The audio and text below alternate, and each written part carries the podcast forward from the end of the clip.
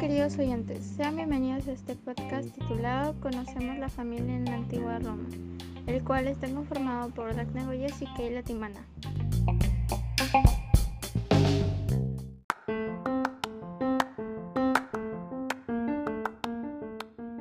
En este episodio vamos a hablar los tipos de familia en la antigua Roma. Esperamos que sea de su agrado escuchar este podcast.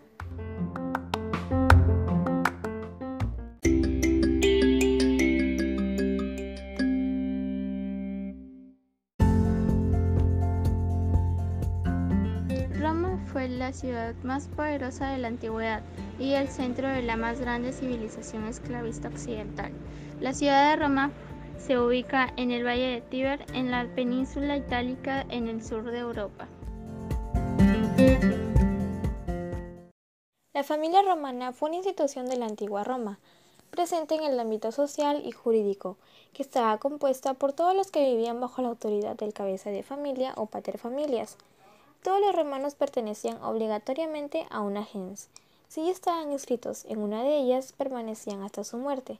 Los esclavos manumitidos eran inscritos en el registro de las tribus y se les asignaba una.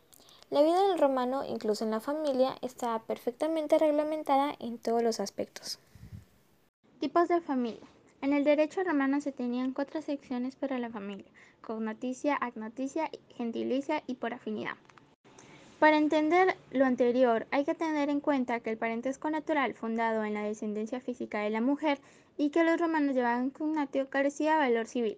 En cambio, el único parentesco civil válido era el fundado en el reconocimiento por parte del hombre de su descendencia o en la adopción como hijos de descendencia ajena, y a lo que los romanos llamaban agnatio. Según estos conceptos, había tres tipos de relación familiar. Familia cognatacia se entendía por familia cognatacia al parentesco por consanguinidad natural, es decir, vinculados por la procreación y el nacimiento. Se compone de un tronco común y dos líneas. Línea recta. Aquellos que descienden de unos de otros pueden ser ascendente o descendente. Por ejemplo, padre, hijo, nieto, bisnieto, etc. Línea colateral. Son aquellos que no descienden unos de otros, pero tienen un tronco común. Por ejemplo, los hermanos. Familia gentilicia.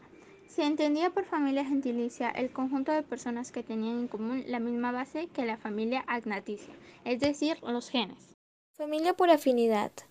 Está compuesta por uno de los cónyuges y los agnados o cognados del otro. Los miembros de la familia romana.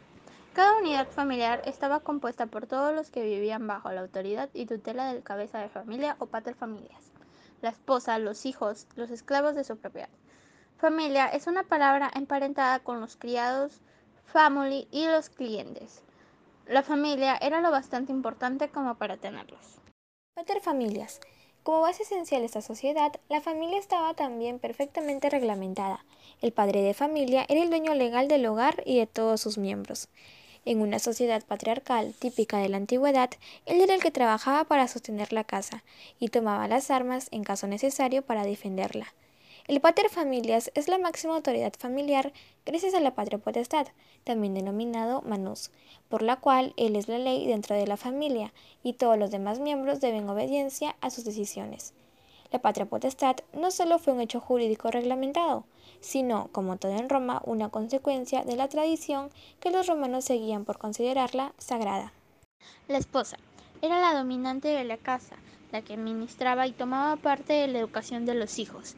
Si el esposo se ausentaba, su, palabra era la ley dentro de la casa, tanto para esclavos como para clientes. La mujer aparece como compañera y cooperadora del hombre romano.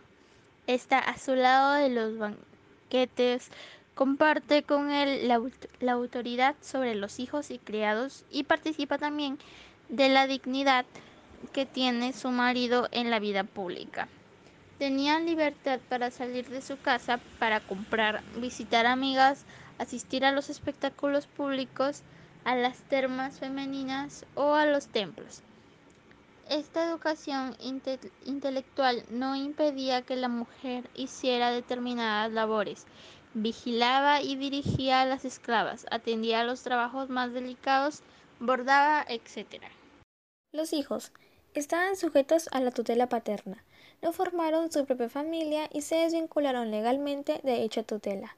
Mientras el padre viviera, debían guardarle respeto y obediencia. Tras el nacimiento, el hijo era presentado a su padre, que lo reconocía como suyo, cogiéndolo en sus brazos en la ceremonia llamada sublatus.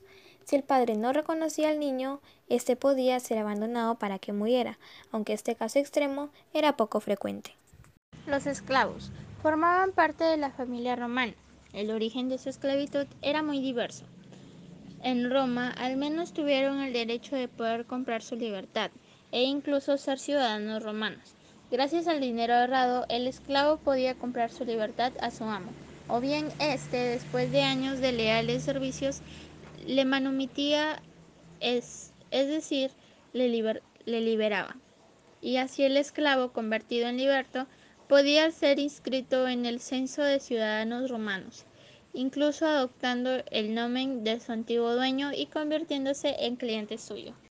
Los clientes estaban considerados como una parte especial de la familia, ya que la clientela era una institución muy arriesgada en la sociedad romana. Las familias importantes presundían el número de clientes que tenían y de su prestigio, y el poder dependía en buena parte de ellos. Un cliente era un romano que se encontraba bajo la protección de otro. A finales de la República, prácticamente todos los romanos eran clientes de otros romanos que a su vez lo eran de otros. El patrón tenía la lealtad política de su cliente y a su vez debía protegerle y ayudarle cuando lo necesitara.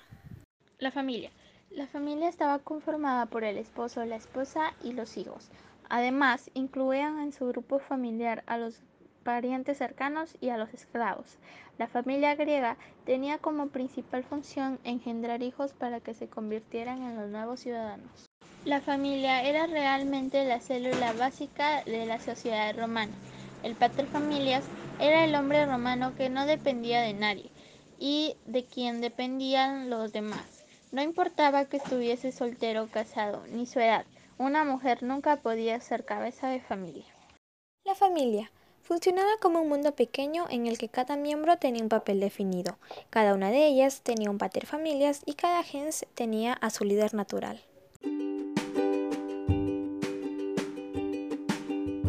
Muchas gracias queridos oyentes por escuchar este podcast. Esperamos haya sido de su agrado.